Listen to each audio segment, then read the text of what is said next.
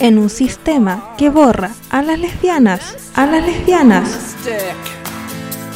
Nace el programa que busca lesbianas en todos los ámbitos y en todo el planeta. En búsqueda de la lesbiana perdida. perdida. Aventúrate junto a Victoria Rubio a buscar lesbianas perdidas en la historia.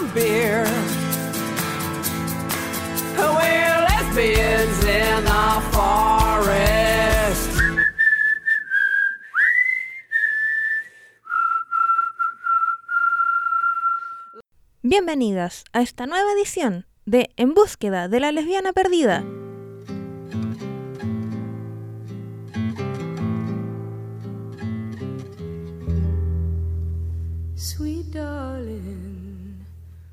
Soy Lesbi Lice, quien les guiará en esta aventura de hoy y en el descubrimiento de lesbianas. Hoy les voy a contar sobre una lesbiana endocrinóloga estadounidense y profesora de la Universidad Northwestern.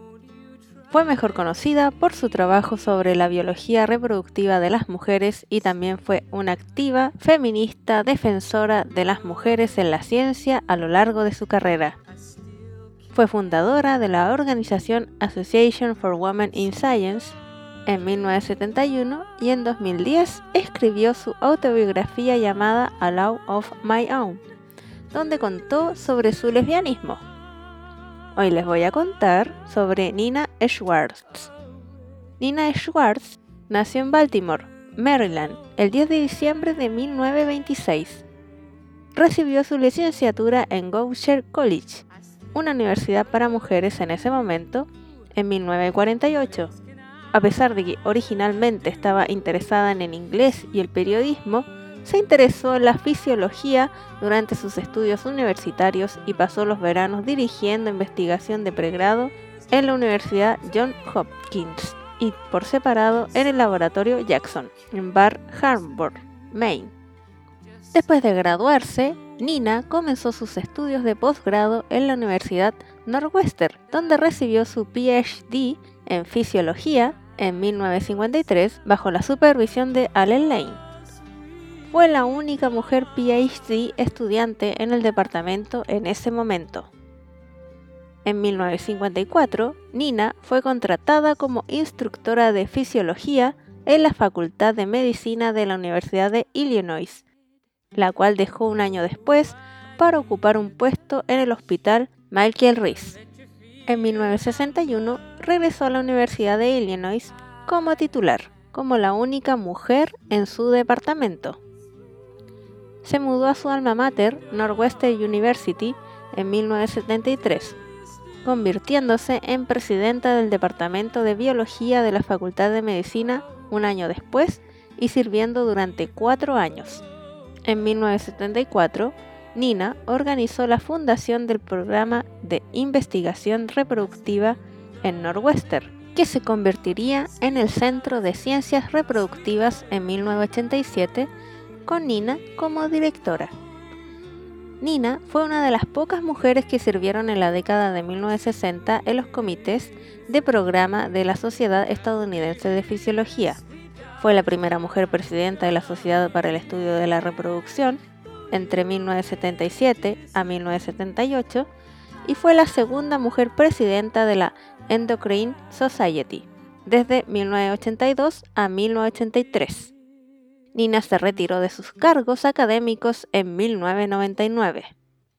El grupo de investigación de Nina estudió los mecanismos de retroalimentación que gobierna las vías de señalización hormonal en el ciclo reproductivo de las mujeres. Su trabajo desempeñó un papel importante en el desarrollo de la comprensión moderna del eje hipotalámico pituitario suprarrenal en endocrinología y fue particularmente significativo en el descubrimiento de la hormona inhibina, mientras investigaba la secreción de gonadotropinas por parte de la hipófisis, Nina y su grupo de investigación observaron que los modelos dominantes en ese momento del ciclo reproductivo no explicaban los cambios observados en los niveles de hormona luteinizante y hormona estimulante del folículo en respuesta a la hormona liberadora de gonotropina. Años antes se habían sugerido una hipotética hormona adicional con el nombre de inhibina, basada en el trabajo con animales machos, que podría ser secretada por los testículos. La idea clave de Nina fue investigar la secreción de los ovarios en mujeres. La existencia de inhibina en el líquido folicular ovárico fue confirmado por el grupo de Schwartz en colaboración con Cornelia Channing a mediados de la década de 1970. La inhibina, que desempeña un papel en la señalización hormonal tanto de hombres como de mujeres, se caracterizó molecularmente a mediados de la década de 1980 como un dímero de proteína. Desde entonces, los niveles de inhibina se han identificado como uno de varios biomarcadores que se pueden usar para detectar el síndrome de Down en el feto analizando la sangre de una mujer. Nina recibió el premio al servicio distinguido Williams de la Endocrine Society en 1985 y el premio de investigación Carl Hartmann de la Sociedad para el Estudio de la Reproducción en 1992. Nina fue elegida miembro de la Asociación Estadounidense para el Avance de la Ciencia en 1986 y de la Academia Estadounidense de las Artes y las Ciencias en 1992. Formó parte de la Junta Directiva de la Asociación Estadounidense para el Avance de la Ciencia desde 2000 a 2002 y recibió su Mentor Premier a la trayectoria en 2002. Nina también ha recibido los siguientes honores: Northwestern Alumni Excellence in Teaching Award, Woman in Endocrinology Mentor of the Year's Award, Distinguished Educator Award from the Endocrine Society, Northwestern School of Medicine Alumni Merit Award y Pioneer and Reproductive Research Award. En la década de 1970, Nina se involucró en el movimiento feminista. Fue miembro fundadora de la Asociación de Mujeres de la Ciencia, AWIS por sus siglas en inglés, que ella misma contó que se originó después de unas copas en una reunión de la Federación de Sociedades Estadounidenses de Biología Experimental, con otras mujeres científicas frustradas con su situación. Se desempeñó como copresidenta fundadora de AWIS junto con Judith Poole, desempeñando un papel principalmente ejecutivo, mientras Poole trabajaba en la recaudación de fondos. Los primeros logros notables de AWIS, junto con otras mujeres en organizaciones científicas, incluyen iniciar una demanda colectiva contra los institutos nacionales de salud por la escasa representación de mujeres en los comités de revisión de subvenciones. En la década de 1970, Schwartz cofundó la Sociedad de Mujeres en Endocrinología dentro de la Sociedad Endocrina después de descubrir la falta de representación de mujeres en los comités organizadores clave de la sociedad. Más tarde se desempeñó como presidenta del grupo desde 1990 a 1992.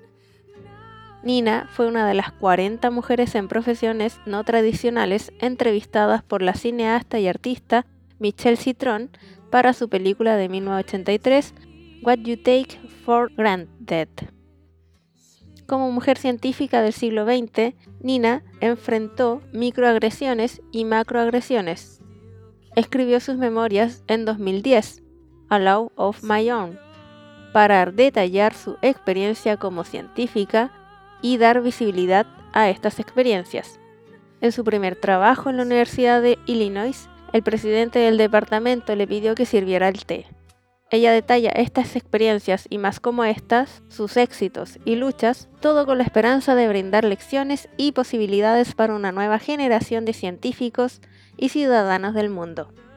Cuando era adolescente salió de la heterosexualidad obligatoria por la década de los 40, pero mantuvo su lesbianismo en privado durante toda su carrera científica y salió a la luz públicamente solo en sus memorias del 2010.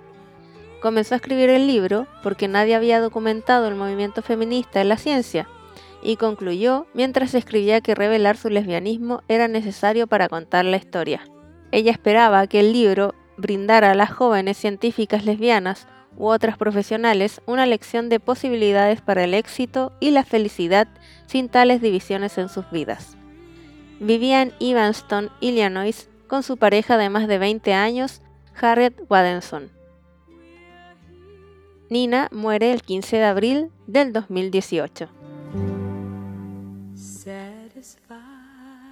¿Conoces lesbianas que estén presentes en el arte, música, ciencia, cómics, literatura, cine u otra forma de creación o acción y sientes que es necesaria de conocer en este mundo?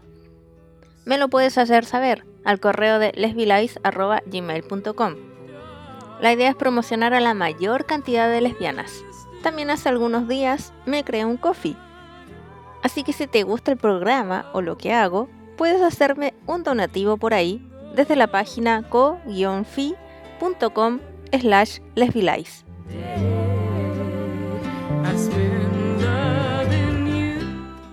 Lamentablemente hemos llegado al final de nuestro microprograma. Les agradezco a quienes me escuchan siempre y hasta la próxima semana. Acá termina un nuevo capítulo de En búsqueda de la lesbiana perdida.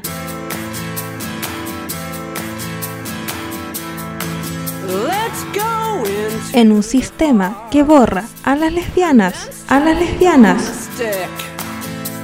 Nace el programa que busca lesbianas en todos los ámbitos y en todo el planeta. En búsqueda de la lesbiana perdida. perdida. Aventúrate junto a Victoria Rubio a buscar lesbianas perdidas en la historia.